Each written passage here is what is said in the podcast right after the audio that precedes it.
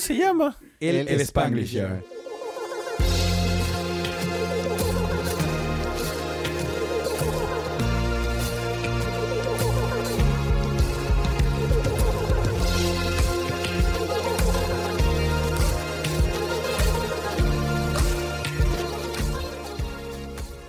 Este es el Spanglisher, el podcast donde Chip, Gipón y yo vamos a hablar sobre cine, series y nunca música. el día de hoy tenemos nuestro tercer invitado, un invitado muy especial.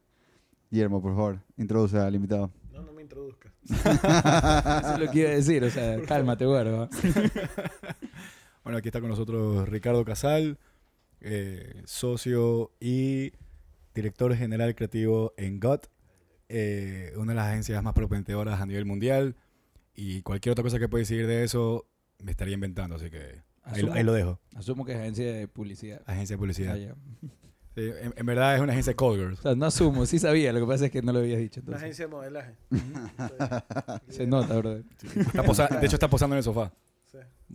Bueno, se enteró de que, de que íbamos a hablar de Scorsese y como es el fan número uno de, de Claro. Guayaquil Claro. en- de Scorsese, lo, lo trajimos de Miami. En las camisetas de fútbol me escribo Martin atrás.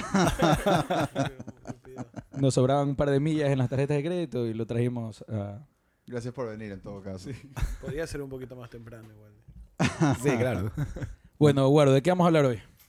A ver, ibas a arrancar tú con el spoiler free review de The Irishman. A ver, eh, The Irishman es la última película que dirigió Martin Scorsese, la produjo Netflix. Es una película que ha sido muy esperada porque unió por primera vez en una película Scorsese a Robert De Niro con Al Pacino y Joe Pesci. Es más, lo sacó a Joe Pesci del retiro, no actuaba desde hace más de nueve años. Eh, y se trata, básicamente es el biopic de un brother que se llama Frank Sheeran.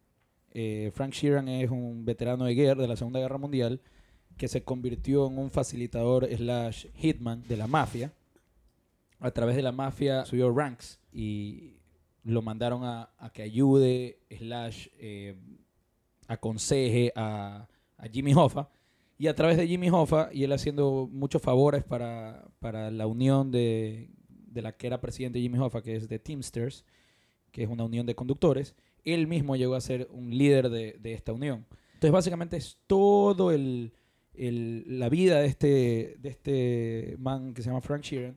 Y a través de su vida se absorbe un interesante cruce histórico entre el crimen organizado y eventos políticos importantes en la historia de Estados Unidos. Es un poquito pesada la película porque por su runtime de tres, hor- más, tres horas, Tres horas y media. 29. 3 horas 29. Es, Eh. es, es complicada, especialmente... ¿Ustedes sabían que duraba eso? Yo sí No, sabía. Yo Él sí sabía. Yo compré la entrada y fui feliz a ver la película. A las 8 de la noche me- que estábamos manejando para allá, se vira y me dice, por si acaso la película dura 3 horas y media. Y yo, A ver, quiero aclarar algo. No me viré. Guaro se sentó al lado mío en el carro. Yo no lo estaba manejando a ninguna parte. Eh, pero bueno, la película es muy al bacán. lado, bro.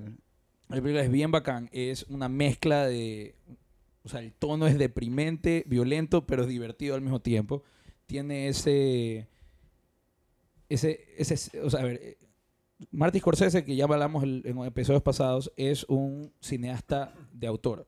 O sea, que siempre se hace su visión y, está, y es claramente el, reconocible el estilo de Scorsese, como usar la violencia, la edición del de, de- de la película y las actuaciones y, y para tener un comic timing perfecto para hacer reír con estas cosas desagradables, entre comillas, que pasan La al... música que escoge también, me imagino. Sí, excelente. Excelente. Hay que mencionar que De Niro y, y, y Pacino se pasan en la película. Pacino es Jimmy Hoffa, eh, De Niro es Frank Sheeran. Los dos actúan excelente como siempre. Lo único que puedo decir es que actúan como ellos siempre actúan. O sea, no salen de su comfort zone. Eh, el que sí sale de su comfort zone es Joe Pesci. Ah, Joe Pesci, que usualmente eh, actúa en películas como un personaje volátil, eh, descontrolado y todo, en esta película el man es todo lo contrario, 180. Eh, eh, el man está en un, un papel súper controlado y para mí, simplemente por esta... O sea, porque no me lo esperaba, para mí es el mejor actor de la película. ¿Qué más se puede decir? Ah, el director de casting de esta película es un campeón. O sea, todos los actores de la película se pasaron. Solo por mencionar a tres que me impresionaron sus actuaciones son Bobby Cannavale, Ray Romano y Steven Graham. Se pasan en la película de ellos. Pero O sea, Ray Romano, como, o sea, es que a mí me, me cuesta no ver, no verlo y pensar así. Sí. esta película una vez más confirma a Martin Scorsese como un unsung hero del- de la comedia, porque su- sus películas son tan serias que la gente se olvida de lo excelente director de comedia que es. Eh, dejando a un lado Wolf of Wall Street, que es realmente cómica la película, todas sus películas usualmente tienen algún tono de, de comedia que nos hace hasta sentir mal por reírnos de lo que está pasando, de la violencia que está pasando. Pero bueno, bueno, tú también estabas al lado mío luchando por mantenerte despierto, no paro. Eh, La película, por más que duró 3 horas 29, me pareció entretenida todo el tiempo. Me parece que le pudieron haber quitado 20 minutos a la película al final. Eh, pero de ahí todo el tiempo estuvo entretenida. Yo no sabía, pero es basada en un memoir. ¿Tú sabes eso? sí, aparentemente se llama... I eh, Heard You Paint Houses. esa, esa- que, es una, no, sé, no sabía si era un memoir, pero es... sí, que es de- justamente de este man de Frank Sheeran. Pero no lo escribió él. No, no, no, lo escribió otra persona. Ya, pero es un memoir. Ah, ya, ok. No sé si lo escribió el man, la verdad. Me imagino que no. Eh, no sé, me gustó. Ah, es la primera película, yo no sabía, pero es la primera película que hace Al Pacino con Scorsese. Nunca había hecho una película juntos. ¿Piensa? Mm. De verdad. Es la primera. El man y Joe Pesci. Joe Pesci negó el rol 50 veces hasta que aceptó hacerlo. Ah, ¿en serio? Sí, sí, eh, eso sí había escuchado que pasaron algunos años Sí. porque él ya tenía el script y todo listo. Y dijo, y si no es con Pesci, no la hago, no la hago, no la hago, no la hago. Y pasó el tiempo hasta que Sí, dijo que pasaron- sí. Y ahí se hizo la película. Pasaron 10 años para hacer la película y en verdad, de alguna forma sí los... los eh, o sea, la parte que los benefició a ellos es que la tecnología fue mejorando y creo que esto no es un spoiler, pero se usa eh, de-aging De-aging process. y y súper Yeah. bien, loco. O sea, al principio... No, no me pongas esa cara, che, tu madre, que te pego. Ok. Eh, al principio sí te como que choca un chance, pero súper bien, no friegues. Es al principio un segundo, te acostumbras y bien. Sí, o sea, sí me, sí me pareció, no me pareció malo, pero sí me pareció un poquito underwhelming el- la experiencia del CGI, pero más allá de eso, Cuando la, cuando la veas, el, o sea, el próximo podcast... ¿Cuál es la película que mejora el de-aging? que mejoras el día. esta me parece la... O sea, No, es que hay, hay, estoy tratando de acordarme. Bueno, sigamos. sí, pero o sea, yo creo que esta es la... la- Benjamin Button. Eso lo hace bastante bien. Sí, de hecho, La sí. primera intervención de nuestro gran amigo Ricardo Casal. Hola. ¿Qué tal? Eso- eso va a ser de oración en oración. pero, y espera los cinco minutos más. pero fue oro. Fue oro. Fue O sea, oro. sí, ahorita ya. Suficiente. Sí. Suficiente. Buenas noches. Eh, sí, en todo caso, eso ahí, a mí, sí me, a mí me pareció que estuvo bien hecho el tema del de-aging eh, y, y justamente que se hayan demorado tanto tiempo. en Ah, eso. eh, Robert, eh, eh, Robert Downey Jr. también en, en Iron Man cuando hace, por más mala que sea la película, pero el DJ es increíble. Sí. Es muy bacán. es bueno. Nos está yendo tan bien en este podcast que lo mandamos a Guillermo a Lima para un festival de música. porque estamos, estamos interesados de su review de, del festival. ¿Cómo se llama el Cuéntanos festival? eh, del nombre del festival y tu experiencia. Mira, Minuto 87. Minuto no, que- que- 92. to- tengo que, tengo que dar un gran detalle ya que Ricardo está aquí. Precisamente la banda que más quería ver era Slipknot.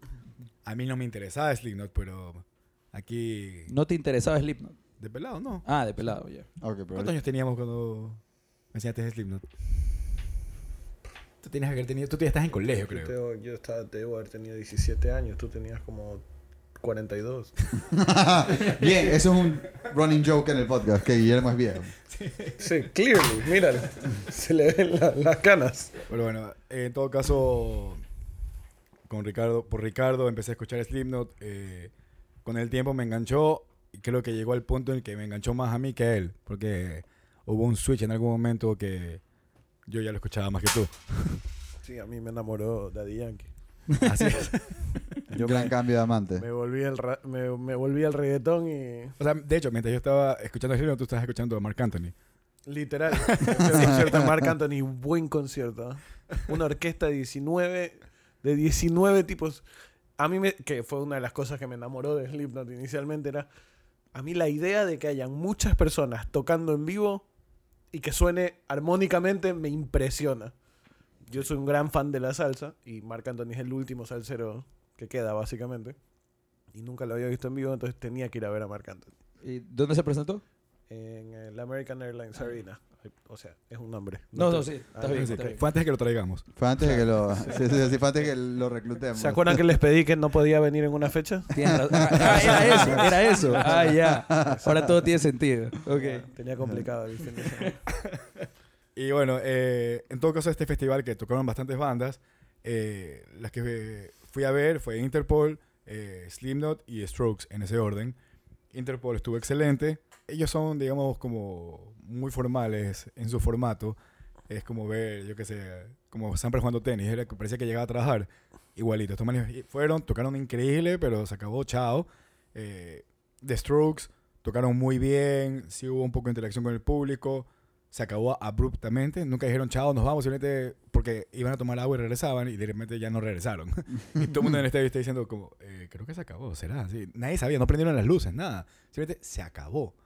Entonces, fue súper raro. Pero, me contaste que se reivindicó Julián Casablanca de nuestra experiencia Sí. en Coachella. Sí, ¿hace cuántos años fue que lo 2000 vimos? 2013. Fuimos a Coachella y lo vimos, pero él como solista, ¿no? Claro, lo vimos como solista. eh, yo, yo creo que él estaba borracho, tú me dices que tú crees que no, pero en todo caso eh, me pareció un desastre cómo se presentó. Escuchamos cuántas canciones, tres, cuatro Tres. y nos fuimos. Tres y nos fuimos. Nos fuimos en la mitad de la tercera. Sí, o sea, estaba, estaba mal eso de ahí. Y ahora fue muy, muy atinado, cantó con ganas, estuvo bien.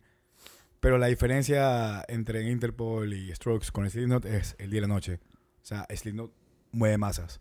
Yo me quedé impresionado. También, como dices tú, ver tanta gente en ese escenario haciendo you.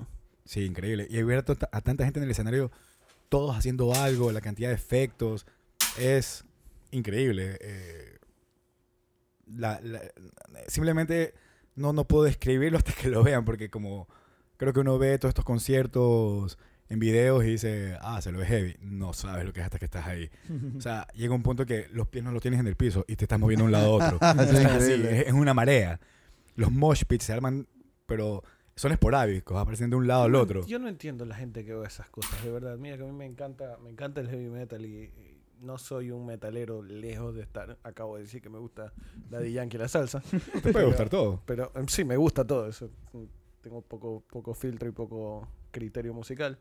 Pero eh, eso es algo que nunca entendí. Esa cuestión de ir y saltar y que estar todo el mundo moviéndose todos juntos de un lado al otro. Después se están pegando. ¿Por qué te pegas, amigo? O sea, es algo, es algo de juventud, eso. Ah, sí, claramente. Yo no estaba. claro, tú estabas viendo. yo estaba viendo. No, no estabas viendo, estabas ju- juzgando. No, Siendo- ¿sabes que Sí se ve acá. chiquitos. Sutilmente diciéndoles a ustedes viejos, pero a mí me, me ha pasado que he sido empujado a, a mosh pits y ya, ya toca. Y sí me he divertido, un poco. Yo no lo busco porque, o sea, he pagado tanta plata para ver la banda que está ahí y no me la quiero perder porque alguien... Porque me estoy pegando con unos desconocidos. Exactamente. Un Pero- knockout. Pero me acuerdo, me acuerdo cuando vi The Hives en Lollapalooza, Chile, eso fue una salvajada. Todo el mundo se empezó a dar. Estos chilenos están un poco locos y nos empezamos a dar durísimo. Eh, pero, por ejemplo, de ahí fue Pearl Jam y alguien intentó hacer eh, Mosh y todo el mundo, claramente, este no es la banda para hacer Mosh. No, Quédate pues, frío. no. Claro. Eh, Y, eh, sí. Seguramente, y si tratan de, de- de empezar, eh, Eddie Vedder va a ser Lo el para. primero en decir, eh, pa, pa, pa. Sí, sí. No, acá hubo un momento que Corey Taylor le dice al público, quiero que todo el mundo se agache. Lo tengo filmado, después del podcast se los enseño. Pero es increíble. Yo nunca he visto todo un estadio, toda una esplanada, todo el mundo agachado en el piso. O sea, la- la- en el video se ve increíble. Guillermo man- se está agachando en este momento. Está enseñando cómo se agacha. Sí, le estoy gritando al micrófono, pero estoy en verdad en el piso. Eh, en todo caso, eh, él dice como que voy a seguir cantando y en el momento de la canción que digo Jump the fuck up, todo el mundo tiene que saltar. Es tan heavy, yo estoy filmando, que cuando dice Jump the fuck up, yo, el movimiento sin querer hace que... Era en Spit It Out. ah, no, eh, eh, when I say 555, you say 666.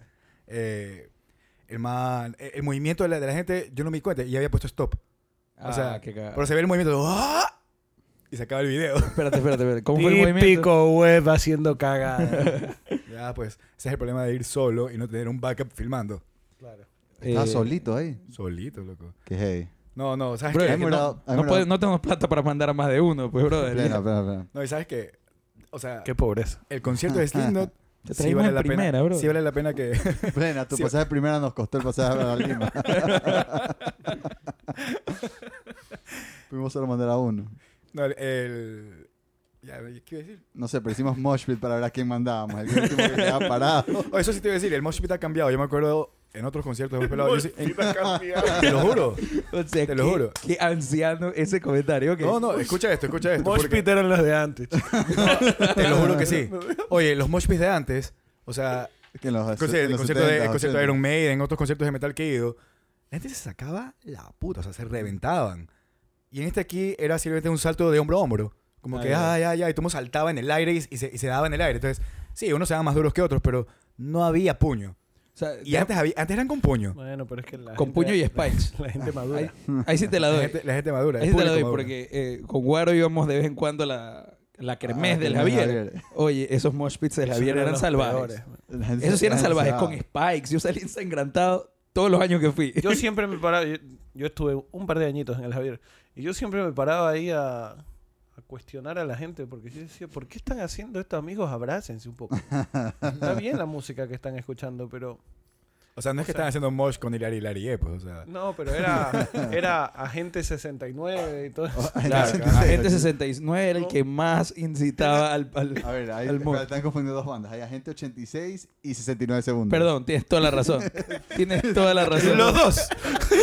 Los dos. Lo que pasa es que Este es la Agente y 69. él se está refiriendo a los dos en uno solo. Claro, No, en, en- en Agente 86 no hay mosh. No hay mosh. 86 Claro que segundos sí, era rarísimo. mosh. No, el mosh era de 69 segundos. Con, me acuerdo de Iván Casanova. Pleno. Claro. Gran incitador de mosh, ese puta. Shout out donde. Sí, el man- ese, ese man después hizo Mamá Soy Demente, sí, ¿no? ¿Qué cosa? Él, él después estaba en Mamá Soy Demente, ¿no? Sí. No sé qué es eso. No, ese es con Dennis. sí, o sea, no está él ahí, en todo caso. No, no. Según yo, no. Bueno, mala mía. Me gusta que convertimos este en, en Acabas punk de quotear a un reggaetonero. Probablemente.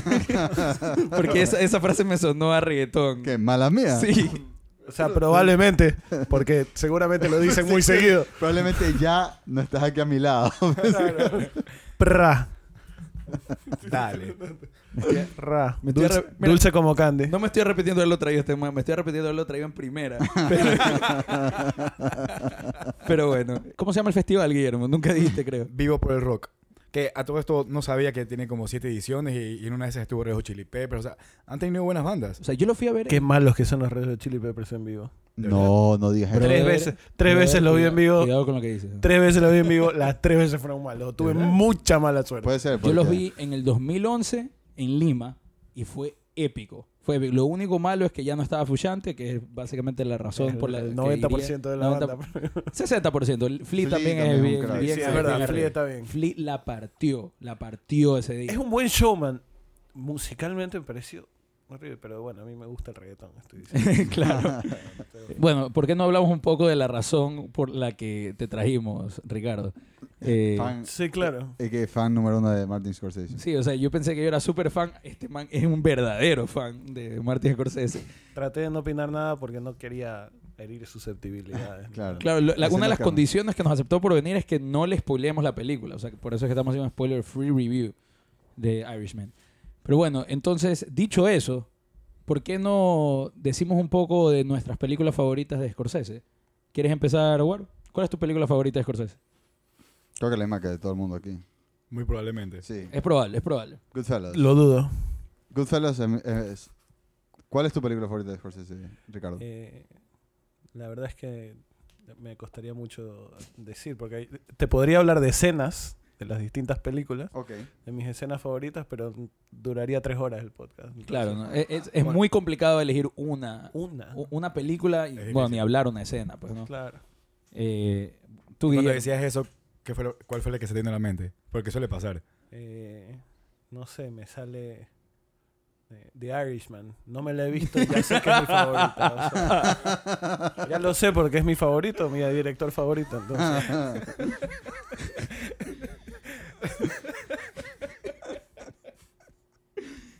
Tan buenos directores, eh, tan buen director es Scorsese, ¿no? Sí, seguro es bueno lo que no veo. Claro. Mejor no la veas por si acaso, entonces. Por si acaso, no la necesito ver. Es mi top one. Claro. Guillermo, ¿cuál es tu favorita? Eh, Goodfellas. Eh, y, y, tu segunda favorita para ver si es que vamos expandiendo un poco el listado. A ver, A si, ver. a ver si es interesante el podcast. claro. O sea, Es te un viaje de cuatro horas. Todos vamos a tener un... el- el- por lo menos nuestro top 5 van a estar las mismas películas en diferente orden. Más o Que va a menos. estar sí. ahí Taxi Driver, va a estar The Departed, para mí sí es tercera, para ti no. Para mí es la cuarta. Claro, tú tienes Raging Bull. Yo tengo Raging, Bull número dos. Para mí es eh, Goodfellas, Raging Bull, Taxi Driver, The Departed. Eh, y ahí ya mm, un empate bastante, o sea, amplio de, de cuál es la sexta película acá. O la quinta sería. Bueno, Claro. ¿Por qué no, por qué no Wolf of Wall Street? Me encanta, quinta. me encanta, pero no es mi... No es mi no es- ¿Sabes qué me pasa a mí? No que está como mejor que soy publicista, yo tengo una fascinación por lo comercial. A mí me gustan las cosas comerciales. Por eso me gusta el reggaetón. Por eso me, gusta- Claro. me gustan las cosas comerciales. Odio el artista. Lo odio con mi vida. No me gustan los artistas. Odio, me parece que los artistas son todos unos idiotas. Entonces, Elabora. hablando, hablando de Raging Bull. no solamente estaba personificando a mi director favorito. Pero, pero estaba tratando de traer un poco de, de odio y, y- y salvajismo a, a la situación. Pero es para mí lo mejor, lo mejor, lo mejor de mi director favorito es cuando, cuando, cuando de verdad se pone a jugar con estos roles que son muy cercanos a la realidad. Eh, ¿cómo- se me fue ahorita el nombre de, de- el, el tipo de Wolf of Wall Street. el- Leonardo DiCaprio. no, no, no, el No, tipo. o sea, el, eh, el real, el eh, Mick- Mike, Mark, no. No, eh, no Mark. Sean algo. bueno, no, sí, es bueno, Sean. este, este tipo. Lo busco, sigue hablando. Eh, Jordan Belfort. Jordan, Jordan Jordan Belfort. Yo estuve más cerca con Sean. Aparte el nombre del man es Jordan, el nombre más comercial del mundo. Jordan. Este, no, en serio, eh, eh, la forma en la que fue tratado DiCaprio, a, a mí me, me encantó. La escena de DiCaprio arrastrándose al carro Con los. Quaaludes. Por los es, Quaaludes. Es un espectáculo. Excelente. Pero es un espectáculo porque es real. Porque tú ves hoy en Miami, yo vivo en Miami, Ves gente arrastrándose en las calles así. obvio, obvio. Como gusanos así. Pero, otro ahí. pero Pero no por un Quaaludes. sábado a las 3 de la tarde, un sábado a las 3 de la tarde pues, por cualquier cosa. Entonces, sí, obviamente Goodfellas es la mejor. No he visto Irishman, pero yo creo que para mí yo tengo un empate en segundo lugar muy fuerte entre Wolf of Wall Street y The Departed. Y quizás Departed gana, pero muy fuerte. Yo soy como tú, a mí me gusta más lo comercial. No soy muy, muy, muy fino como estos dos. Goodfellas es bastante comercial. Es bastante comercial. Sí, sí, pero Pero Ah, solo, solo, general. que- solo quiero aclarar, por si acaso, que House of the Living Street ni siquiera la considero comercial. No, Es la no considero nada. No la considero la película favorita de Ricardo, hay que preguntarle. ¿Cuál es tu película favorita ever? es una pregunta complicadísima, en verdad. No, No no, porque yo no tengo dudas. Ah. Solamente estaba con- considerando que de verdad no tengo dudas. El padrino. Pero Sí, la- pero la uno. La 1, sí, sí, las otras. no. No, la 2 es excelente. La No. vez que la, que la comparas con la 1 y la 1. No, en serio. Mucha gente cree que la 2 es mejor. No, para mí la Sí, 1 es. eh, la uno He visto foros que discuten eso. No, en serio. Hay mucha gente que... O sea, el, el common belief es que la 2 es un poquito superior. Y una razón por la que Martin Scorsese es mi director favorito es porque, o sea, amo, amo, amo eh, el, el mundo gangster, mob italiano, me parece increíble. Justo venía hablando con Guillermo hoy que yo no doy mi brazo a torcer en las mis top 3 de series favoritas en el orden en el que son y no hay ser humano en este planeta que me cambie de parecer que la mejor serie de todos los tiempos es The Wire. La segunda mejor serie de todos los tiempos es Sopranos. Y la tercera es Breaking Bad. Y yo no doy mi brazo a torcer en, en ese, en ese top 3. Excelente serie. Y Sopranos, mi obsesión con Sopranos, porque no puedo parar de verla, eh, la he visto ya tres veces y, y sigo, es, es, es el tratamiento de ese, que es lo mismo que, que, que maneja Scorsese, que lo maneja con eh, cuando dirigió en Boardwalk Empire, ah, ahí les tiré un dato, Cuando dirigió Boardwalk Empire Scorsese, que también lo sigue manejando con, de la misma forma, que es tan real, tan como yo puedo ver eso pasando hoy en día en Estados Unidos, O sea, cualquiera de esas cosas. Sí, o sea, no cuestionas nada como, ah, esto es cine, sino, no, esto es realidad. O sea, le están hablando a las masas, no, no, no están haciendo una gran cuaronada de Roma de hablarle a dos o tres tipos. ¿Me entiendes? Claro. Le están hablando a la gente que la consume. O sea, mira, a mí Goodfellas me fascina. Cosas, cosas que me encantan y me parecen así como que puntualmente geniales de Goodfellas son el uso de la narración, de la forma que lo hace. Es, fue muy original en su momento.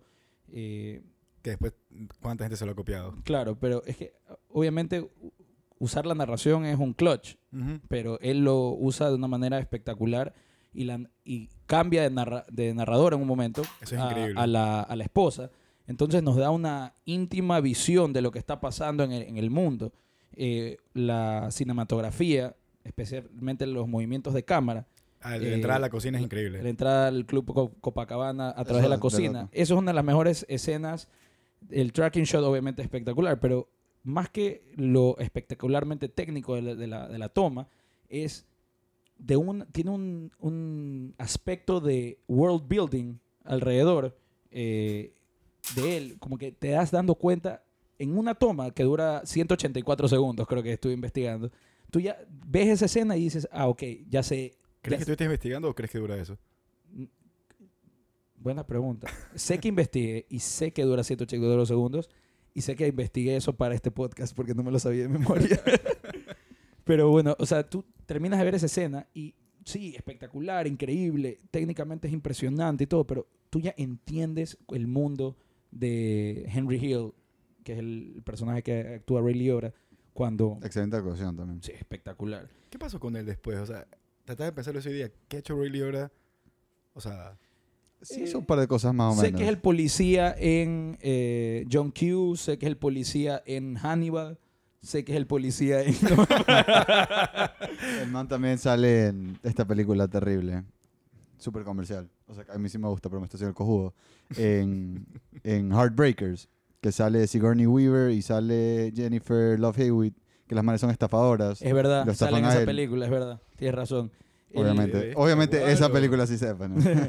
también sale... pero últimamente, o sea, en estos últimos 10 años, Hizo- relevante. Hizo un buen papel en Killing, Killing Them Softly, la, la película que sale Brad Pitt. Eh, Por eso ella es más. esa- Esa es esta última década. Eh, de la última década, no sé, creo que es el ¿Qué es lo que 2007. estoy pensando? O sea, ¿qué ha hecho el man que sea relevante en todo caso? Ahora No sé. No sé. sí, se me perdió Ah, el man. y lo único que. Y otra cosa que quiero mencionar de Goodfellas es que es quotable as fuck. Y tiene escenas icónicas como. You think I'm funny? You think. Funny how. Funny how. Ajá. Wait, wait, wait. Excelente. Funny how. Eso es espectacular. Y también el uso de la canción Atlantis de Donovan para. Para Todas las canciones de esta película son perfectas. Todas, pero, eh, eh, pero lo que pasa es que Atlantis es una canción calmada, casi que folclórica, y la pone de fondo cuando Joe Pesci y, y Robert De Niro le sacan la puta a uno de los bosses, que no le pueden sacar la puta, y casi y lo matan a golpes. Ujú. No, esa, esa escena es tan espectacular. A mí se pone piel de gallina cuando, cuando, la, cuando la veo. Ah, sorry, sorry, que, eh, vos backtrack un poquito. Eh, ¿sabe- ¿Sabes dónde sale este man ahora en el 2019? En esta película que tiene súper buenos reviews. eh, Marriage Story. ¿Alguien de ustedes habló de esa Yo, película? yo me muero de ganas por ver Marriage Story. No, que sale Adam Driver y Scarlett Johansson. esa misma. Ya, en esa película sale Ray Liotta. Ahorita, en el 2019. Ah, tiene que ser buenísima. He escuchado, Es muy buenos- eh, he escuchado entonces, buenos comentarios de la película. No sé exactamente de, de Ray Liotta, pero la película es- aparentemente es de locos. A mí, a mí en The Departed, cuando, Claro, ya, lo, pues. cuando ya lo descubren, es Toda esa película es un shit toda show, man. Cuando ya lo descubren, ¿a qué te refieres? Cuando ya lo descubren. ¿a, ¿a cuál? Porque se Sí, porque en esa película descubren a todo el mundo. Es verdad, descubren a todo el mundo. Cuando descubren a. ¿Cómo se llama? el- A Costigan. Billy Costigan Jr. No, no. cu- ¿Cuál? Leo DiCaprio. Ese es Leonardo DiCaprio. No, no, el Leo DiCaprio, el otro estoy pensando. A, Sul- a? Sullivan. A Matt Damon, Yeah. salió el nombre. Eh, no sé, ¿sabes qué pasa? Que con Jack Nicholson es muy difícil fallar también. Sí. Es, es verdad lo que decías, que tiene muy buen castero. Martín Scorsese. Sea, tiene muy buen castero, porque siempre le mete todo, le mete, le mete con, con furia. Aunque escuché que para esa película, justamente The Departed, este man de, de Scorsese quería a tres actores totalmente distintos. O O sea, no quería ni a Nicholson, ni a, ni a DiCaprio, ni a Damon. Quería otros. No me acuerdo cuáles eran. Obviamente uno de él era De Niro. O sea, ese fijo.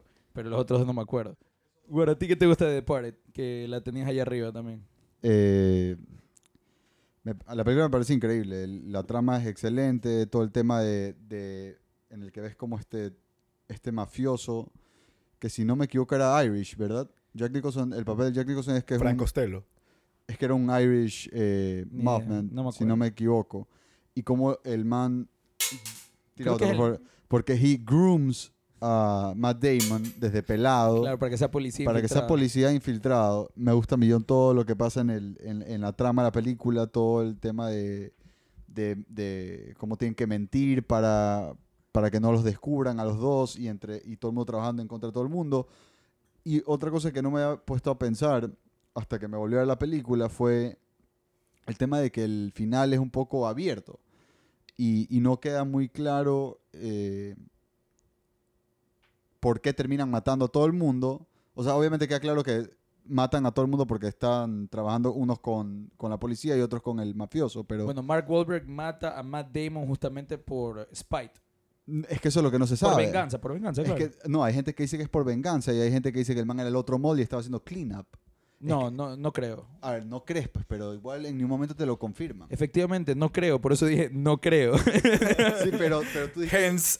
pero tú, no creo, fue como un, no, estás hablando huevadas, es como yo lo estoy diciendo. Y no es como tú estás diciendo, es como yo estoy diciendo. ah, tú me estás diciendo que it's not what I said, it's how I said it. Simón. Eh, o sea, me gustó porque estaba viendo el- este tema de que el, eh, justamente el tema de Mark Wahlberg, de que lo mata Matt Damon, que mucha gente lo toma como tú lo dices. O sea que probablemente es como tú lo dices.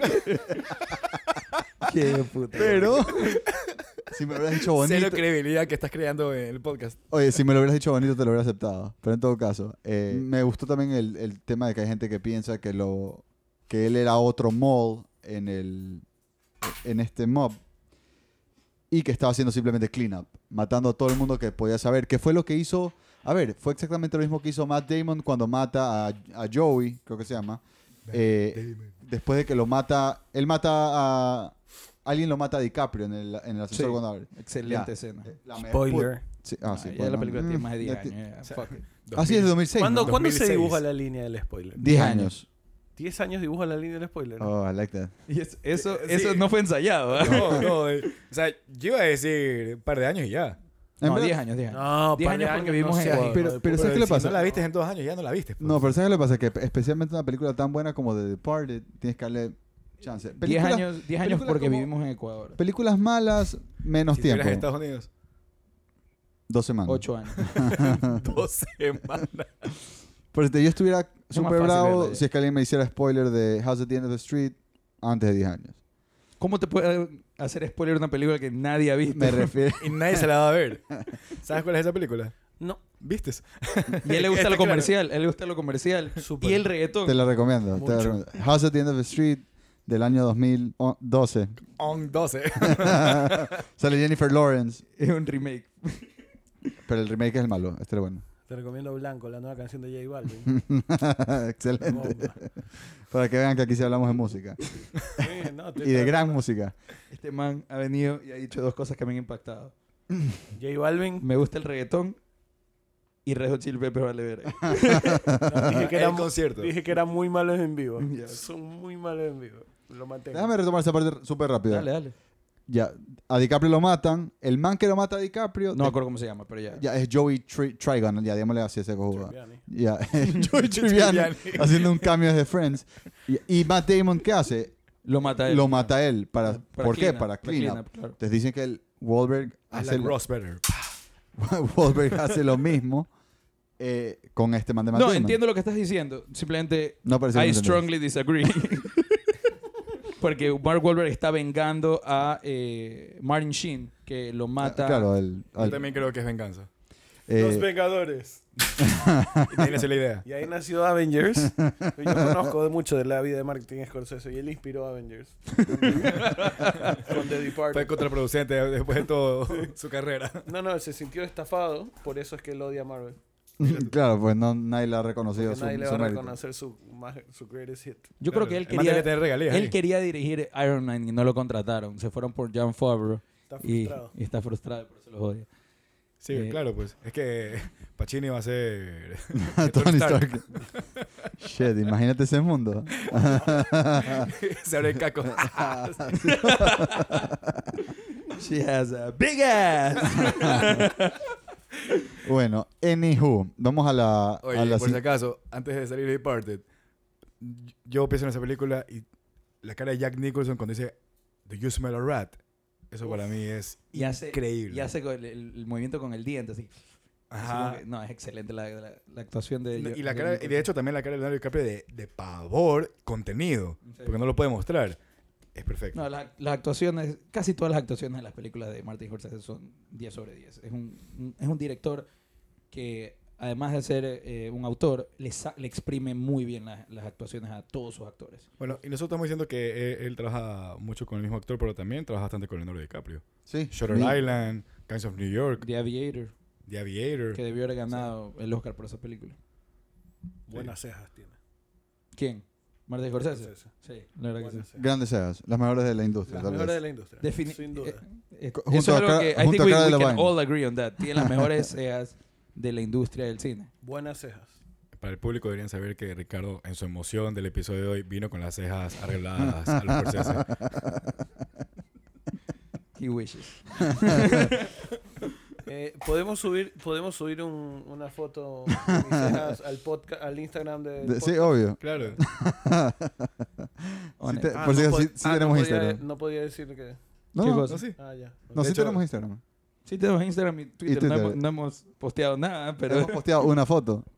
Sí. Podemos empezar con mis cejas. Sería lo mejor. algo, algo Sí, yo sé, yo lo sigo, soy un gran fan. Le sigo en el Instagram y el Twitter, pero nunca Pero voy a hacer una foto sobre tus cejas y las cejas de Scorsese y vamos a poner cuáles son las reales y cuáles son las de mentira. Oye, Guillermo, bueno, a ti, tu top 3 dijiste que era Goodfellas, The Departed y Taxi Driver. Y Taxi Driver. ¿Sabes que Taxi Driver lo estuve pensando? Es que no, es que sabes que esto va a ser polémico porque ya sé, pero Taxi Driver es claramente mejor película que, que por ejemplo, Gangs of New York, pero Sí. me fascina Gangs of New York. O sea, no, no lo- no lo puedo evitar. me Gangs of New York es tu tercera en el top 3. No, yo creo, eh, o sea, si, si Se me- soy, Se me acabó el jugo de naranjilla.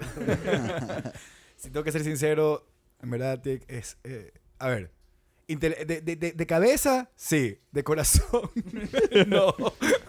Qué corazón. Ah, ahí tengo uno. ¿Qué es lo que te gusta de Gangs of New York?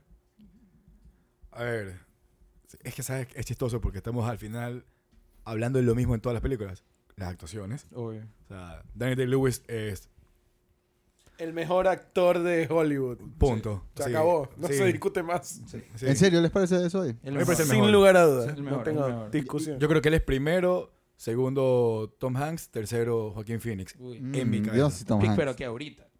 De mejores actores, sí. De la- o de la historia. ¿de qué estás no, hablando? no, de hoy. No, no, de ahora. O sea, en De, la- este de la- segundo. de la historia, igual sí está primero Daniel Day-Lewis. Sí puede ser, pero o sea, Tom Hanks no lo pusieran en el top. Es un gran actor, pero... O sea, Al Pacino y Robert De Niro me parecen mejores. No, pero es No, que a mí si me gusta más Tom Hanks. Yo también creo que el man muestra más, mucho más versatilidad. Eso Eh, te iba a decir. Creo sí. que es, un es más abierto el Más man. versatilidad, Tom Sí. Hanks. Sí. Solamente miren ¿Cuál es el nomi- hasta, hasta en nominaciones. ¿Cuál es el range? O sea, desde Filadelfia a Excelente. Forrest Gump a... O sea, ya con First Gump ya no debería decir más. Bueno, honestamente, bueno, O sea, el, el- el- el- no ha sido nominado desde Castaway, por si acaso. Castaway, por ejemplo. No- eh, no, pero yo- Saving Private Ryan. Yo no digo que no sea un mal actor, simplemente me parece que Al Pacino es mejor. El, el range de Al Pacino. Porque eso Al sí es Pacino, locura. el- Al Pacino es increíble, pero él maneja dos estereotipos y maneja rango dentro de esos dos estereotipos. No y, estoy de acuerdo. y- y- ¿Qué, qué roles te gustan a ti de Al Pacino? Bueno, obviamente. eh, Scarface. obviamente Godfather, Scarface. Carlitos eh, Way. eh, Carlitos Way es muy buena, eh, pero más me gusta Serpico. Eh, Dog Day Afternoon es, Es increíble brother, esa es película. excelente. No solo la película, sino la actuación de él es de locos. Eh, eh, bueno, Scent of a Woman. Que todo, todo el mundo se cree que el man es ciego, puta, de verdad, casi. Pero eh, no, me, me- parece mejor actor. No digo que Tom Hanks sea un mal actor, simplemente sí, Daniel Day-Lewis me parece el mejor de la historia, ¿Qué- por, ahí, pe- por ahí peleando con Marlon Brando, pero, pero de ahí al Pacino. Eh, no, ¿Qué, no qué roles de Daniel Day-Lewis para ti como que resaltan del man? Todos. O sea, el que de primero que se me viene a, mi- a la mente es el de There Blood. Ese para mí, Sí. eh, como, No, Para como mí- Plain My. Left Foot, In the Name of the. Father, Lincoln. Lincoln. Lincoln fue muy buena. Nadie ha tenido más nominaciones que él como actor. No, O sea, nominaciones creo que ¿sí? sí. Lo que, Él es el, más nominado. como actor. Creo que Jack Nicholson es el más nominado a Mejor Actor. No, Daniel Day-Lewis y lo sigue Jack Nicholson. Ah, ok. Sí, Jack eh, Nicholson también, allá arriba como uno de los mejores. Sí. No, eh, eh, eh, pero ¿sabes, qué- ¿sabes cuál es la diferencia? Que no hay una película de Daniel Day-Lewis que tú la veas y, primero, que sea mala y dos, que él actúe mal. O sea, o que no encaje o algo no funcione. Él funciona. O sea, si encuentras películas así de todo el resto que estamos hablando, en algún Sí. momento dices, ah, esta película no funcionó para él, Sí. o no le quedó, o no dio, o es mala. O sea, nunca me voy a olvidar que Al Pacino sale en una película que se llama Jack and Jill, que es una pendejada de Adam Sandler. Y sí, él aparece en la película y actúa ahí. y es una porquería. No solamente... La- tiene más películas así. eh, claro que tiene cash grabs. Pero Mm, Exacto. Daniel DeLuez no es así. Daniel No hace cash grabs. hace una película cada ni sé cuánto tiempo y es un artista. Y sí, esa, esa película que acabas de mencionar. Bueno, él es uno de los method actors más... Totalmente method actor. Sí, claro, pues sí, cuando hizo My Left Foot, él durante todo el rodaje no se levantaba de la silla de ruedas y se mantenía en el papel y la gente tenía que cargarlo, ayudarlo en el baño, o sea, una locura. Y el, el, En Gangs of New York no New York el man se rehusaba a usar eh, ropa moderna que era más eh, como que térmica.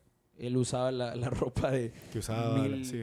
1700, no, no puede ser, estúpido, 1800 algo, es el, el timeline ahí. de- Y hermano casi que había acuchillado a alguien cuando estaba metido en ese rol también. Eso No, también eso es amarillismo, Esos son los picantes. Sí, eso, eso no. Es que esas son las que yo me creo. Pues yo Sí, saco pero- mis noticias de E-News, pues. Pero a mí Ryan Seacrest me pasó Parecía- las noticias. mi actuación favorita de, de, de Daniel, de Daniel Day-Lewis es Daniel Plainview en, en There Will Be Blood. Ahí sí, a mí me... Es muy buena. Es espectacular la escena de, de- del final que le empieza a gritar. eh, No me cuentes, no me la he visto. What? No me la he visto. ¿Cuándo sale esa película? En el 2007. 10 creo. años. Spoiler. Dale. No. Spoileale la película. Gracias, Ricardo. es verdad. Totalmente Por favor, no. libre, totalmente libre. Bueno, ya Yo no todos los mohicanos me he olvidado de ahí. eso Sí, ese es excelente. Buena peli esa. Eh, pero bueno, eh, ustedes como que ni uno de ustedes tiene en su top o en- arriba a Raging Bull, ¿no? No, Pero o yo sea, a ver, no sí, eh, pero eh, sí está. Probablemente es la mejor. Es la mejor. Probablemente es la mejor. Pero, A mí, pero no en mi gusto. a mí- Ese- ese- Sabes que estoy totalmente de acuerdo contigo. No es una película a la que regreso y regreso y regreso. Como por eso, justamente of New York es como que la quiero poner tercera porque la Eh, puedo volver a ver. Y te parece a ver, más a entretenida, ver, claro. Y volver a ver. Sí, entretenida y, y no me parece que el por el entretenimiento sufre el arte. Yo no película. volvería a ver Raging Bull nunca más en mi vida. Es, es suficiente una vez. Sí. no, a mí me encanta eh, el... eh, De hecho, Taxi Driver también la ves unas 3, 4 veces porque claro. pasa- dejas pasar un tiempo y la ves. Dejas No. pasar un tiempo y la ves, pero The Departed la puedo ver cada vez que esté en Sí, en yo la también. claro, con el tiempo... Dejo ahí, Totalmente. dejo ahí y digo, sí. Con el Sí, tiempo. Scorsese se ha hecho... Con el tiempo... Wolf, Guns of- eh, sorry, eh, Wolf of Wall Wolf Street. of Wall Street, eh, me pasa exactamente lo mismo. Está ahí y digo, sí. Con el tiempo Scorsese se ha hecho un poco... Se, ha- se ha hecho un poco más liviano con su trabajo. Eh, porque en Mean Streets el man ya se veía venir que, que, iba, a, iba a ser algo súper eh, grim con, con Nueva York. Eh, bueno, Taxi Driver y, y Raging Bull, a mí, o sea, entiendo que son muy pesadas y densas y, tratan temas de, de, de- trastornos psicológicos heavies, pero, pero, no sé, a mí me encantan y las puedo seguir viendo, pero entiendo lo que ustedes se refieren como que es más, son más entretenidas otras. Eh, a mí, creo que como Sí, no es tan entretenimiento, comercial... no como arte. Claro. De Sí, sí, sí. entretenimiento. Sí, sí, sí, Que a mí, a entiendo mí me pasa un millón. eso ahí. como, como, como Raging Bull no es tan comercial, solamente déjeme decir rápido para la gente que no sabe qué es. Raging Bull es una película que Martin Scorsese saca en 1980 y es el bi- biopic de, de un boxeador que se llama Jake LaMora. Eh, pero no es una película de boxeo, simplemente el- es un character study de un, de un boxeador que estaba lleno de inseguridades. Y, y eso, y la, la forma que muestra Scorsese estas inseguridades, que él era celoso de que su esposa le ponía los O cachos, sea, cómo él muestra la interacción de familia es como súper eh, lo que tú dices la real. Claro, la química entre él y Joe Pesci y Kathy Moriarty, que actúa a los 19 años en esa película y, y le toca actuar como una esposa, más adelante en la película, le toca actuar como una esposa ya con años encima, que abusada psicológica y físicamente, que, porque, eh, porque este tipo, este boxeador, tenía la inseguridad que como ella era preciosa, le ponía los cachos por todos lados. Eh, y las escenas de la pelea son espectacularmente violentas. O sea, las explosiones de sangre que hay en esa película.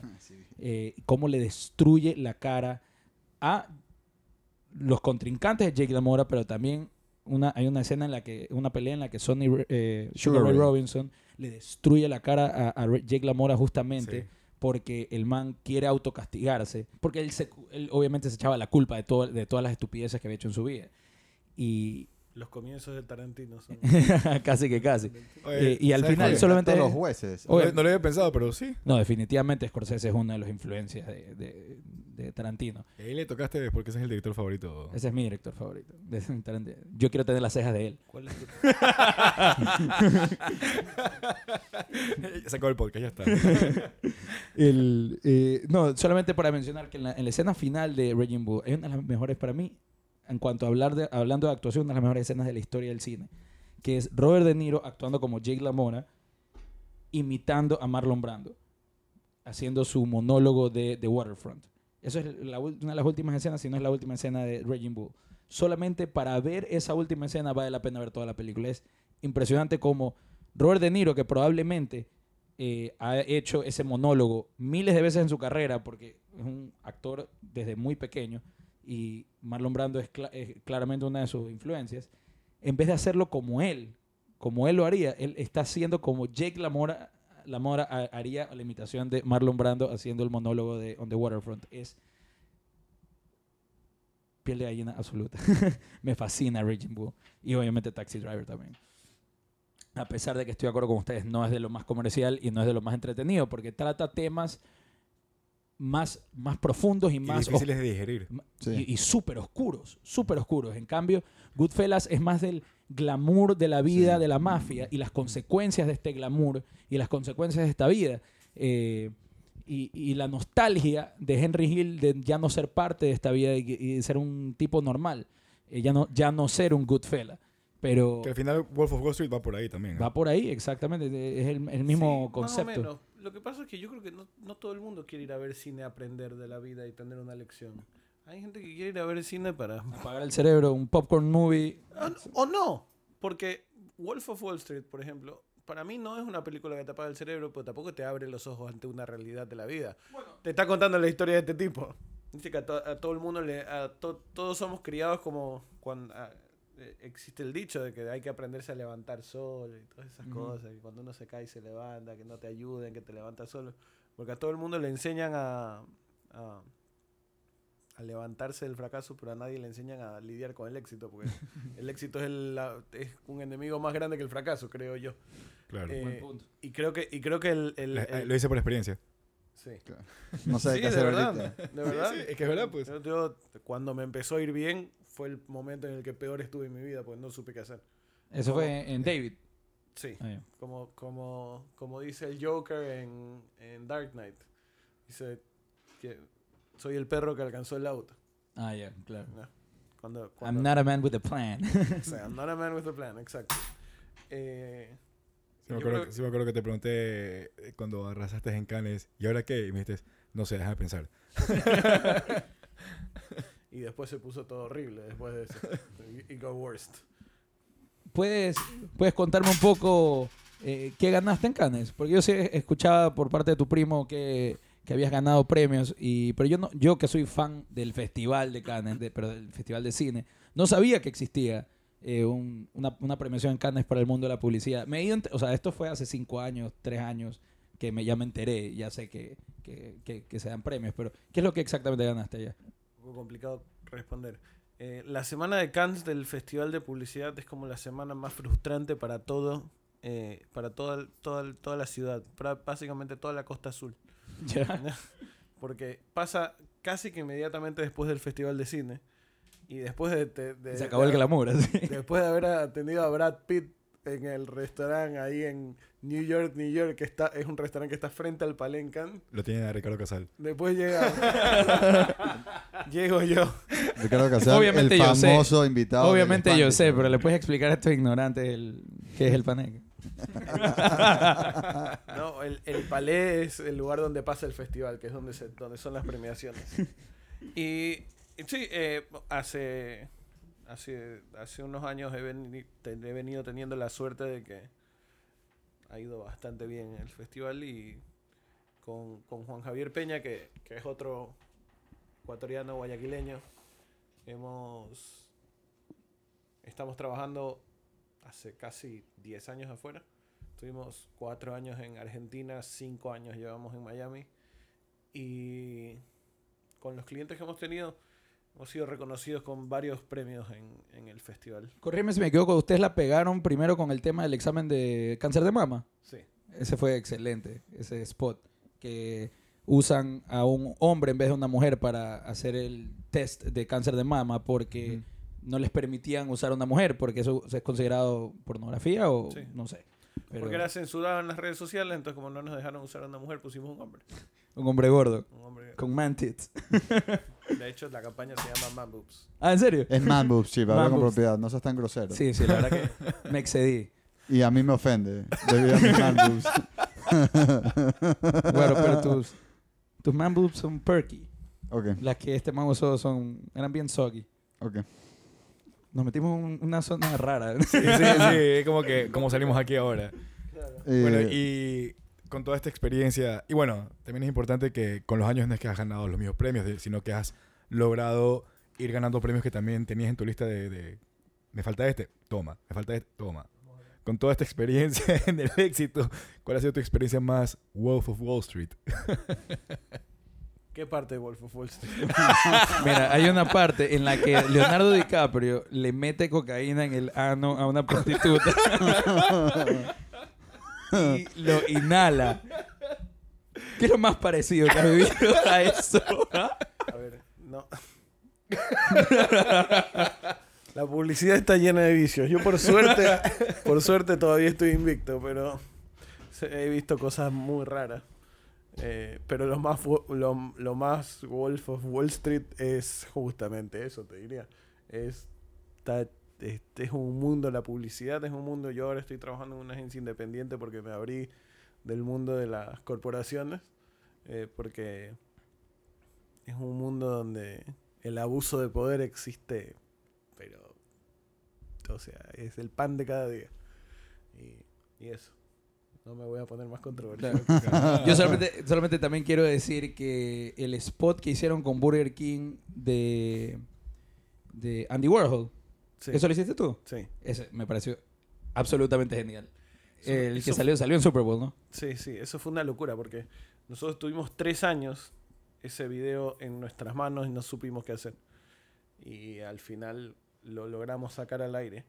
Eh, pero lo que fue conseguir el video, el director que se llama Jorgen algo, es sueco o noruego. ¿El director del comercial o del video original? El video original es un documental. Ya. Es un documental que se llama, la historia real es así, es un documental que se llama 66 Sins of America. Ok. Y la filmó este director, que no me acuerdo dónde es, creo que es noruego. Jorgen Leth, una cosa así se llama, no me acuerdo. Y él cuando estaba filmando este documental, que se llama 66 Sins of America, y son 66 tomas cortitas que describen América. Todo el es un documental. Y, y esta es una de las tomas. Y cuando él invita a Warhol, le dice a Warhol, eh, queremos que describas cómo tú ves América. Y Warhol eh, dijo, la forma en la que yo veo América es comiéndome una hamburguesa y eso. Entonces le dijeron, bueno, ven al set y cómete una hamburguesa. El man fue al set y él pidió una Big Mac. Ya. ¿no? Eh, pero cuando pero el, el asistente de Jürgen Leth del director si es que se llama así pero no me acuerdo cre- creo que sí eh, la- el McDonald's le quedaba muy cerca, le quedaba muy lejos. Y encontró un Burger King primero y compró una Whopper. Y la trajo al set. Eh, y, le, y le puso al frente eh, la Whopper. Y le dijeron, mira, no teníamos la Big Mac. Warhol era muy fan de la Big Mac. Ah. Entonces le dijo, no tenemos Big Mac, tenemos una Whopper. Y él dijo, es lo mismo. Ok. lo que necesito es lo mismo. Y él la abre, la saca, se come durante 4 minutos y 34 segundos la hamburguesa. Y se la termina de comer y dice, My name is Andy Warhol and I just ate a hamburger. Y eso es todo lo que dice, eso es todo, no dice nada más se la conecta a ese video. Hoy en día ese video es conocido como el primer ASMR de la historia. Ya. Porque fue el primer, primer el nacimiento de el, del el experimento con, con un sonido que estaba, era muy incómodo. Y nosotros lo, lo decidimos sacar ese video al aire, que tuvimos que ir a ver el film, la caja de film Haití, porque en Haití estaba el hijo del director que tenía el original. No, No me jodas. una cosa Increíble. grabó un video diciendo yo soy el hijo, ta, ta, ta, estoy entregándole esto, este video que vale, esta, este film que vale la caja de metal del film, que vale tanto, se lo estoy entregando a tal persona, grabado en video, no, cosa impresionante. Y, y- y la decidimos ponerla en el Super Bowl porque el Super Bowl es probablemente el evento televisivo más escandaloso del mundo. Claro. Y pusimos 45 segundos de silencio de Andy Warhol comiéndose una hamburguesa, que es rarísimo.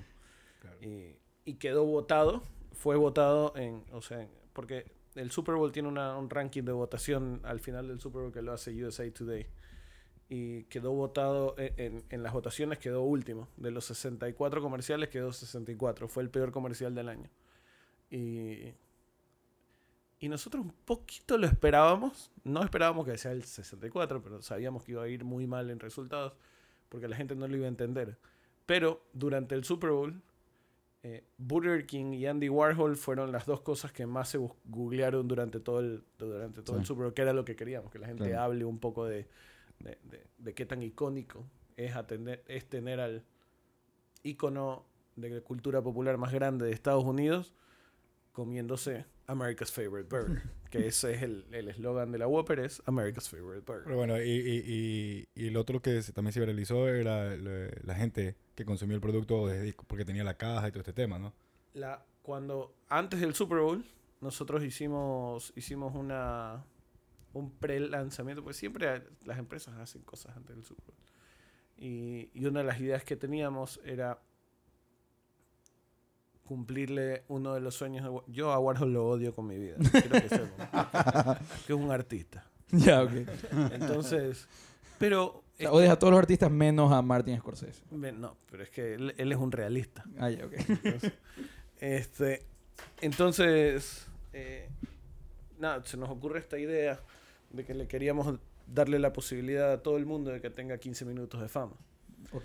Entonces, para los que no saben, es una frase muy conocida de Warhol que él dijo que en el futuro todo el mundo iba a tener 15 segundos de fama.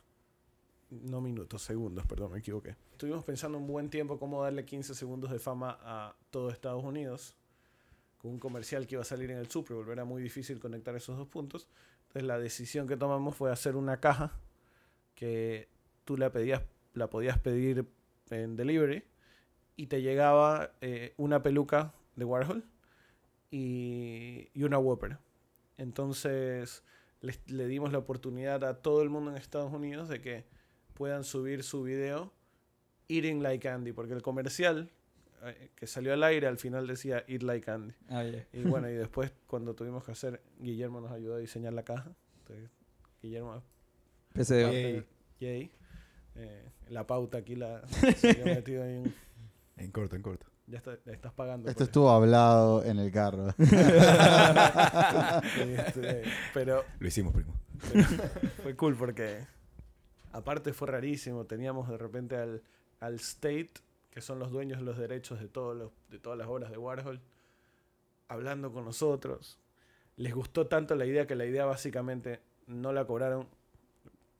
Quiero, o sea, sí la cobraron, pero fue un precio se podría decir Simbólico. relativamente simbólico. Es un montón de plata si me la das a mí. Pero, pero es un precio relativamente Entendido, simbólico. entendido. Para decirte, yo en mi portafolio, en mi carpeta de trabajos, tengo una obra de Warhol.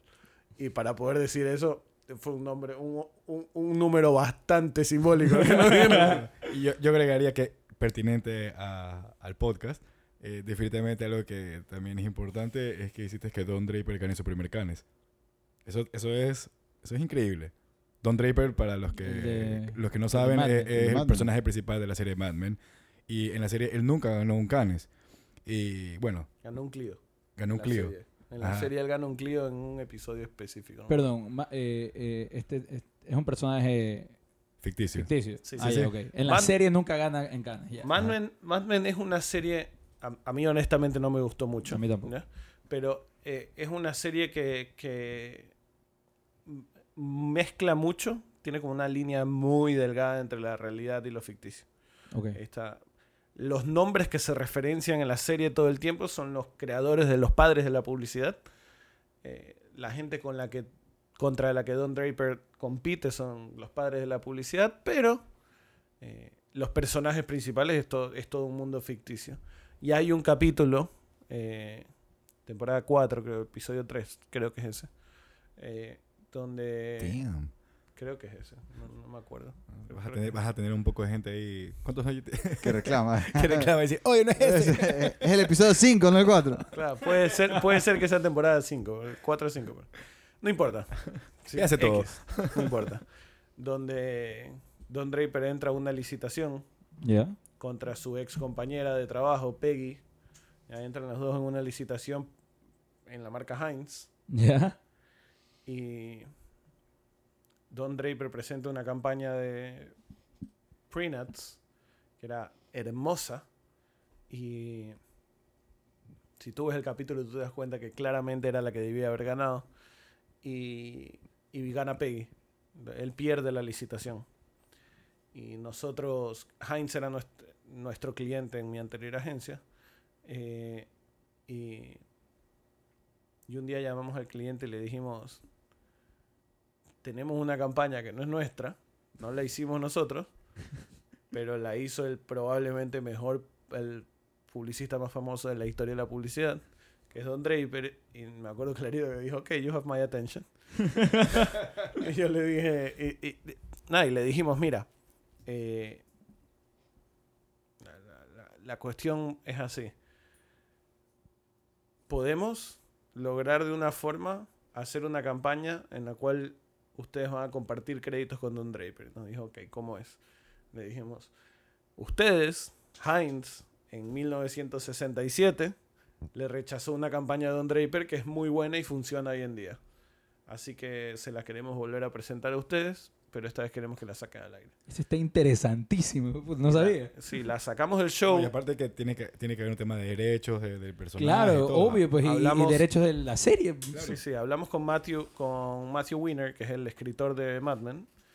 Eh, a la cliente le encantaba la idea, entonces hablamos con Matthew Winner y, y Matthew Winner nos dice, dale, me encanta la idea, pero yo tengo que salir en los créditos.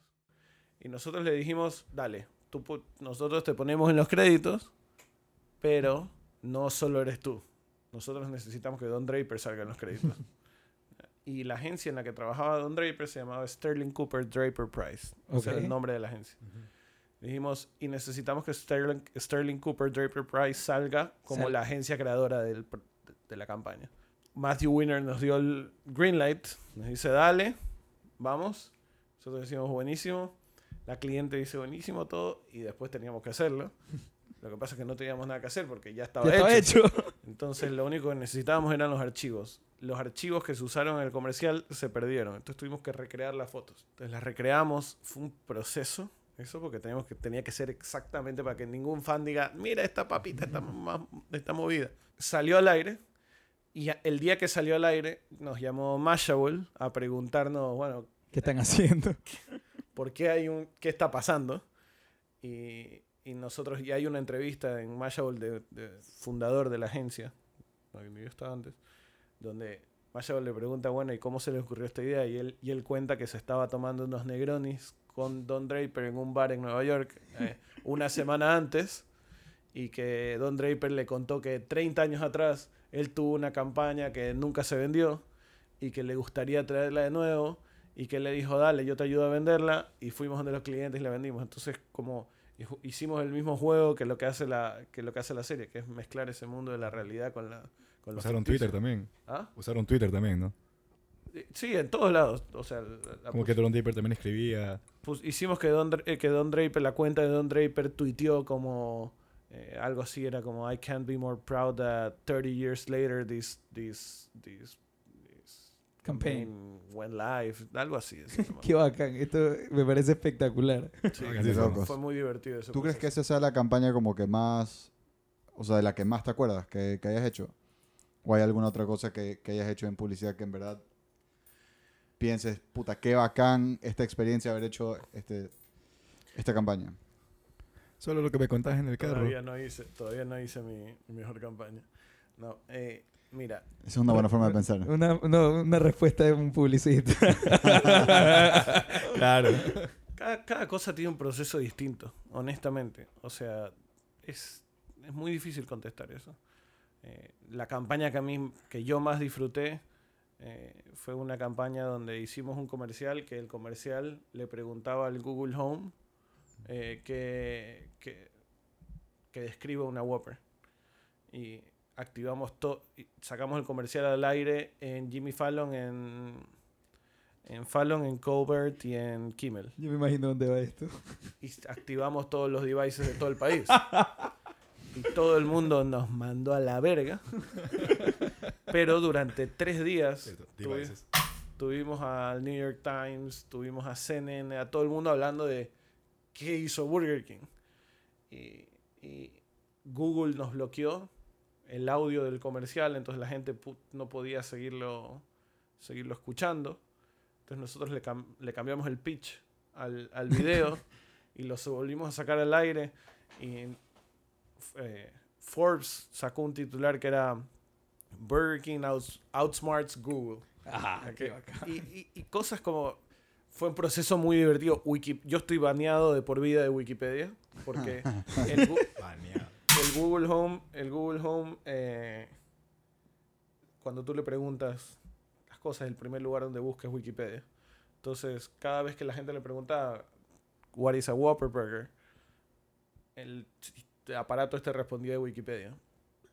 Y cuando la gente se dio cuenta de eso, la gente empezó a cambiar la descripción de Wikipedia y poniendo, ah, la Whopper tiene carne de niños y raticida. Ah, fuck. Y, That escalated quickly. man. y yo estaba regresándola al original y al original y Wikipedia me baneó de por vida diciendo, hey, no puedes, no se puede usar Wikipedia para hacer publicidad. Y quisieron demandar a Burger King. Eh, Burger King les respondió diciendo, tú me vas a demandar a mí. Tu página decía que mi carne, mi carne tiene raticida. Yo te voy a demandar a ti, amigo. Claro. Como que fact check, No. you bitch. Ahí, ahí solo ganaron los abogados. no, sí, no, cuando los abogados me llamaron a decir eso, no sabes lo feliz que me puse. Dije, esto tiene mucho sentido, mi, mi trabajo está salvado. pero, pero eso, por darte un ejemplo, lo de Mad Men es otro ejemplo. Mi, mi campaña favorita es, lo de, es la de Man Boobs porque es la, es, la, es la idea que yo le voy a enseñar orgullosamente a mi hijo en 10 años cuando crezca. Porque es, es realmente hacer una diferencia. Yo quiero seguir, a mí me encanta vender hamburguesas y vender Coca-Cola, no, lo digo, pero eh, yo sé que hubo una señora que llamó después del video porque se encontró algo. Y esa llamada de esa señora a mí me cambió la vida. Dije, listo, yo aquí a vender Coca-Cola el resto de mi vida. ya hice mi parte. ya hice mi parte. Tú ya fuiste buena persona. Ahora sí, fuck it. Exacto. Excelente. bueno. No, me parece espectacular lo de. Lo A de- ver, espérate, lo de la campaña de Heinz, no, es una de las historias más bacanas que he escuchado. O sea, Todas las historias que has dicho son espectaculares. Sí. Es más, No, si sí. quieres puedes cortar todo el principio del podcast. esta parte. ¿Sabes que No, y, y eso que dejé agregar una más, porque van a, van a saltar, pero esto que te lleva a tener conversaciones con gente porque tienes que, o sea, eh, trabajar en, en el medio y es, lo, y es con la gente que el medio te conecta. Bueno, te falta hablar con Scorsese. Eso tiene que ser un go. Claro. Pero, Mi, de todas direc- fo- mi director favorito. claro. Eh, pero definitivamente conversaste con Damon Lindelof, que para los que no saben es el que escribió Watchmen, La serie. la serie. Eh, Lost. está- Leftovers. Los Leftovers, sí, pero en todo caso la serie que está ahorita de moda que es Watchmen, él escribió y tú tuviste una conversación con él por teléfono por otra cosa que querías hacer, otra campaña. Sí, hace- pero hace como dos años. Como hace dos años, pero ya el man te contó pues que estaba haciendo Watchmen. Ah, Ah, ¿sabes? el man te contó hace dos años que estaba haciendo Watchmen. Y tú bien calladito. Le conté a él. Ah, ¿tú sí sabías? Y tú bien caído, careverga. sí. es que sabes que Ella siempre que converso- calladita. Sí, güey. Bien, Bad Bunny. Íbamos bien. tan bien. Claro, nos habías impresionado tanto y ahorita para él. a mí sí me gusta Bad Bunny. Gran canción. Va- buen tema.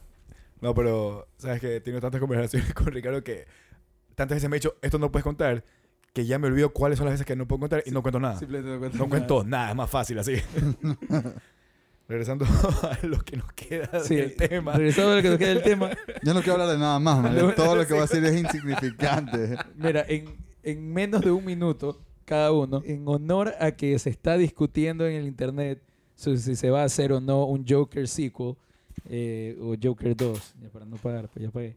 Eh, Guaro, ¿cuál sería tu pitch para el Joker sequel? ¿O qué quisieras que pase? En todo O que- sí, o qué quisiera que pase. Trata de mantenerlo corto porque ya no hay tiempo. Eh, a ver, hablamos de esto aquí en el primer, en el primer episodio del podcast, cuando hablamos de, Joker. A- mí me gustaría poder al fin comparar el Joker de Joaquin Phoenix con el de Heath Ledger y ponerlo en un mundo en el que esté Batman a este man. O sea, no quisiera que Joker 2 sea una peli- otra película en la que hablamos de la psicología de este man. O, no, no, quiero verlo hacer, quiero verlo ser como que un crime lord de la ciudad y me gustaría que usen algo más como eh, inspirarse en, en un cómic como The Killing Joke o tal vez usar el Joker, o sea, lo que hace el Joker en, en el mundo de Arkham, que es el mundo de los juegos de PlayStation, que son lo máximo. Esos juegos son del hijo puta. Y verlo tratar de romper a Batman y hacerlo, o sea, en, en el mundo de Arkham lo bacán es que este man quiere que Batman lo mate. O sea, eso sería como que su... El man Ultimate Goal. su ultimate goal, irónicamente, sería que Batman lo mate a él, probando que Batman puede matar a gente y que está súper cerca de hacerlo. Eh, entonces, para no hacerlo, no alargar, alargarlo más, eso me gustaría ver. Un Joker que esté en el, mundo, en el mismo mundo que Batman y que esté tirando hacia ese lado. Tratar de romperlo a este man y, corromperlo. Interesante. Yo creo que... ¿Voy? Sí, dale tú, Guillermo. Yo creo que... ¿Sabes que lo, lo primero que pensé fue Batman, pero después dije, si ya tengo Heath Ledger, esto aquí- no sé. Me parece interesante que, por ejemplo, The Killing Joke, para mí debería ser como una tercera parte. La segunda parte, me gustaría ver algo del, del proceso de que pase de ser alguien que está simplemente en, en eh, internado a convertirse en un ídolo del crimen. Eh, por el mismo tiempo me parecería que sería súper interesante que mientras él está como eh, escalando en el mundo del crimen, también está escalando otros villanos. Puede ser eh, Riddler, eh, Catwoman, no importa. Pero que esté pasando otras cosas y cómo él lo percibe esto. O sea, pero desde el punto de vista, me, me parece acá la psicología de él, que han mostrado hasta ahora, quisiera ver cómo evoluciona esa psicología cuando él, ya convirtiéndose realmente en The Joker, empiezan a aparecer estos otros villanos, y qué piensa él de ellos, cómo cree que él debería interactuar con ellos, y que ese sea el mundo que se presenta, o sea, cómo el mundo del crimen evoluciona en Ciudad Gótica, porque para mí Ciudad Gótica, lo dije antes, es un personaje en The Joker, para que al final, casi que como un glimpse o, algo que se hace lo- los últimos 15 minutos de la película, recién aparezca Batman, que sea algo así como boom. Y, y no lo definas bien, o sea, que es algo como muy sorpresivo y como que la película termina en él dándose cuenta de que ahora ella tiene contra quién, o sea, como que él creando este fanatismo hacia este, este- hacia este personaje que es Batman, o sea, convirtiéndose en un fan de querer estar en contra de él. Eso me parece increíble. Sí, yo, yo justamente en el pitch que tenía creado es lo mismo el, el final, que, que, Batman aparezca al final nomás de la película. Eh, lo que yo tenía pensado es como me encantó mu- bastante eh, ciertos aspectos de la, de la primera, o sea, la película en sí me gustó bastante, pero uno de los aspectos que más me gustó de la película es que The Joker es un unreliable narrator. Yo quiero que sea lo mismo acá, pero en drogas, o sea, en esteroides. Que rompa eh, el fourth wall y, y que realmente nosotros empeza- empecemos a, a- a- a cuestionar, ca- no sé si cada escena, pero bastante qué está pasando en la cabeza de este man. Yo creo que el primer acto sea así como en la primera, en la primera, en, en The Joker, eh, se inspiran bastante en, en otras películas como eh, Taxi Driver y The King of Comedy de, Scorsese. Yo quiero que ahora se inspiren de One Flew Over the Cuckoo's Nest de Milos Forman y que en, el, Arkham Asylum esté ahí, eh, que, los otros personajes que estén ahí sean otros villanos de Ciudad Gótica. Puede ser Catwoman, puede ser The Riddler, puede ser quien sea. Pero que sea ese, este, este, este, este concepto de, de Milos Forman en, en One Flew Over the Cuckoo's Nest, que es eh, Jack Nicholson, el personaje de Jack Nicholson es en contra del establishment. Eh, lo mismo sería aquí, sería Joaquin Phoenix como Joker en contra del establishment por el, sistema hipócrita y eh, que- que representa. Pero que se escapen y ahí sí, que en algún momento se escapen y se convierta bastante en, en- en Fight Club. O sea, Eso- fue eso no- en esteroides, Sí, eso. ese es en O este. sea, claro, o sea, Siento que ella mismo va a decir, y se despierta, y es Bill Fincher y Bob Kane los que crearon Batman, diciendo, oye, tengo una idea. Así, por eso digo, Joker empieza a breaks the fourth wall, todo, arma un ejército para, para, para no sé, eh, eh, ma- mandar todo al diablo como Tyler Durden lo hace. eh, y el, el último acto sí ya, se ya aparece Batman de alguna forma y... Y terminan, his name was Bruce Wayne. His name was Bruce Wayne. Ay, pero no, no sé, me pareció súper bacán como la primera, eh, sin unapologetically, eh, eh, se toma prestado conceptos de otras películas. eh, y quería que eso pase en la segunda Para también. que cierres con broche de oro. ¿Qué quisieras ver en Joker 2? Va a ser decepcionante. ¿Qué, qué él haría no decepcionante? No, no, no, va a ser decepcionante lo que voy a decir. Ah, Ah, no. Este, me parece que para mí eh, No hay ideas malas aquí. Killing Joke Escuchaste la mía. Lo que pasa es que Kill- eh, digo, eh, Joker para mí es la mitad de Killing Joke.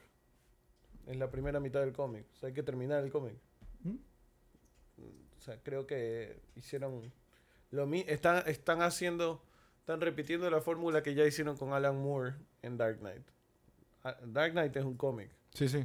y Nolan lo hizo trilogía. o sea, básicamente eso. No, no lo hizo trilogía y no lo hizo muy parecido al cómic, en verdad. El cómic es el- excelente. El cómic- yo amé el cómic, pero la película no es tan distinta. Es más o menos distinta. pero- Pero estás hablando de The Dark Knight y de ahí viene The Dark Knight Returns. Que, Right. Sí, sí. Ya, en- no, no, el- estamos hablando del cómic. Ah, del cómic. del cómic. Porque en, el com- en ese cómic, si no me equivoco, es en el que sale Superman. En The Dark Knight Returns sale, Sup- sale En- Superman. En Dark Knight Returns, sí. Sí, ya, que es lo que, que cuando te ves Batman vs. Superman, cuando vi el tráiler me puse a llorar porque vi el traje de Batman sí. de metal Ah, y dije, es ah, es imposible que they fuck it up. Solo tienen que copiar They- al cómic. they did. But they fucking did, man. o sea, increíblemente, man. It's a fucking turd. Pero, pero, eh, no, para mí, para mí hay que terminar, que es un poco lo que, lo que hicieron y encontraron una fórmula que para mí es una fórmula que no se puede fallar, que es agarra un cómic de Alan Moore y hazlo película o serie. O sea, definitivamente... Watchmen, Before Vendetta, Dark Knight, Sí, Killing. Joke. Eh, y- ¿Sabes? Hay mucha inspiración de Killing Joke, pero de Killing Joke igual al final eh, tiene un eje que es muy importante. eh, Jim Gordon, la hija y Batman. Y son ese eje no existe acá. Pero o sea, digamos eje- que la de inspiración está. El eje de Killing Joke es, es un comediante fracasado. O Therefore, sea, así empieza. Sí, así empieza. therefore ter- The Killing Joke termina, spoiler, alert, The, The- The Killing Joke termina con el Joker y Batman cagados de Sí, la eso- risa. Eso, es increíble. Es lo de la máximo. risa. Eso es lo Para máximo. mí es uno de los mejores finales en un cómic. Eh, probablemente el mejor final. ¿Sí? Yo no lo he leído, pero estoy de acuerdo con ustedes. Es el mejor final. No es un, no es un cómic, es una, Ese, ese- ese- ese está como... Como no The he visto Irishman. The Irishman, Exacto. pero es la mejor. no es, no es un cómic, pero una novela gráfica. Y, y para mí, yo estoy de acuerdo con lo que tú dijiste. Para mí hay que involucrar a, a Batman en la siguiente. Y ya no me interesa ver a Bruce, a Bruce de chiquito. Sí, O sea, definitivamente. es más, Claro, sí, de Ya vimos muchas veces esa historia. Yo el, el otro día estaba viendo una de estas películas animadas de, de DC que me encantan. Eh, Flashpoint Paradox. No lo he visto todavía. Es increíble. Es vieja. No, yo sé. Pero- es que, de hecho, empecé hace poco a, a retomar todas la- la las películas animadas porque ya estoy perdiendo cuáles me vi, cuáles no. Y, ahí vi que estaba eh, Flashpoint y dije, ah, ¿cuándo salió? Y me di cuenta que era vieja y simplemente no me enteré. Flashpoint Paradox. Y después yo hice como una investigación y no me acuerdo si es la, la película o el cómic o una alteración del cómic, pero cuentan eh, que Flash corre tan rápido que viaja al pasado a salvar a, a salvar a su madre. Y en el momento que salva a su madre, típica línea de tiempo, que cuando haces algo le cambia la- se cambia todo. Y, eh, y por culpa de eso que hizo Flash, en el callejón, el ladrón no mata a los papás de Bruce, sino que mata a Bruce. ¿ya? Y el papá de Bruce se vuelve Batman y la mamá se vuelve el Joker. Wow. Super Es dark. Heavy fuck up. ¿ya? Y No, sé, es muy no puede bacán. ni hablar en inglés de lo rayado que fue. o sea, pa- para, para que entienda un poco el público, eh, lo vacancísimo de Flashpoint en los cómics. me gustó el público. El público, el público. Por, por favor, nuestra Ay, audiencia. te- tenemos una audiencia de, ses- de 60 personas. ¿eh? Eh, sí, fieles, súper fieles. Eh, pero quiero que sepan que en el mundo de los cómics, eh, si no me equivoco, no sé si tú te acuerdas, pero su- sucedían cosas en varios cómics que la gente no entendía de cuál era la raíz de esto, eh, y era por el Flashpoint, porque simplemente afectó todo el universo. Y ya cuando llegabas o te enterabas por otro que todo venía de Flash, bacán. Que pasó algo parecido también en un momento con Linterna Verde. Pero bueno, sigue.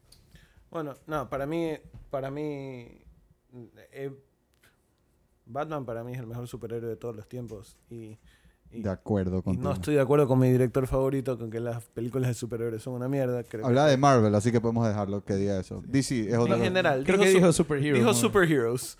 No, dijo Marvel. También Dijo- habló tuvimos Marvel. discusión y- Habló de y, Marvel tuvimos que chequear. Universe. También habló Marvel, pero dijo superheroes. Y ya se explicó que no es exactamente lo que... Sí, Lo se que la dijo. sacó de contexto. Es un genio, claramente, que él, él ve películas de Marvel, todos lo sabemos.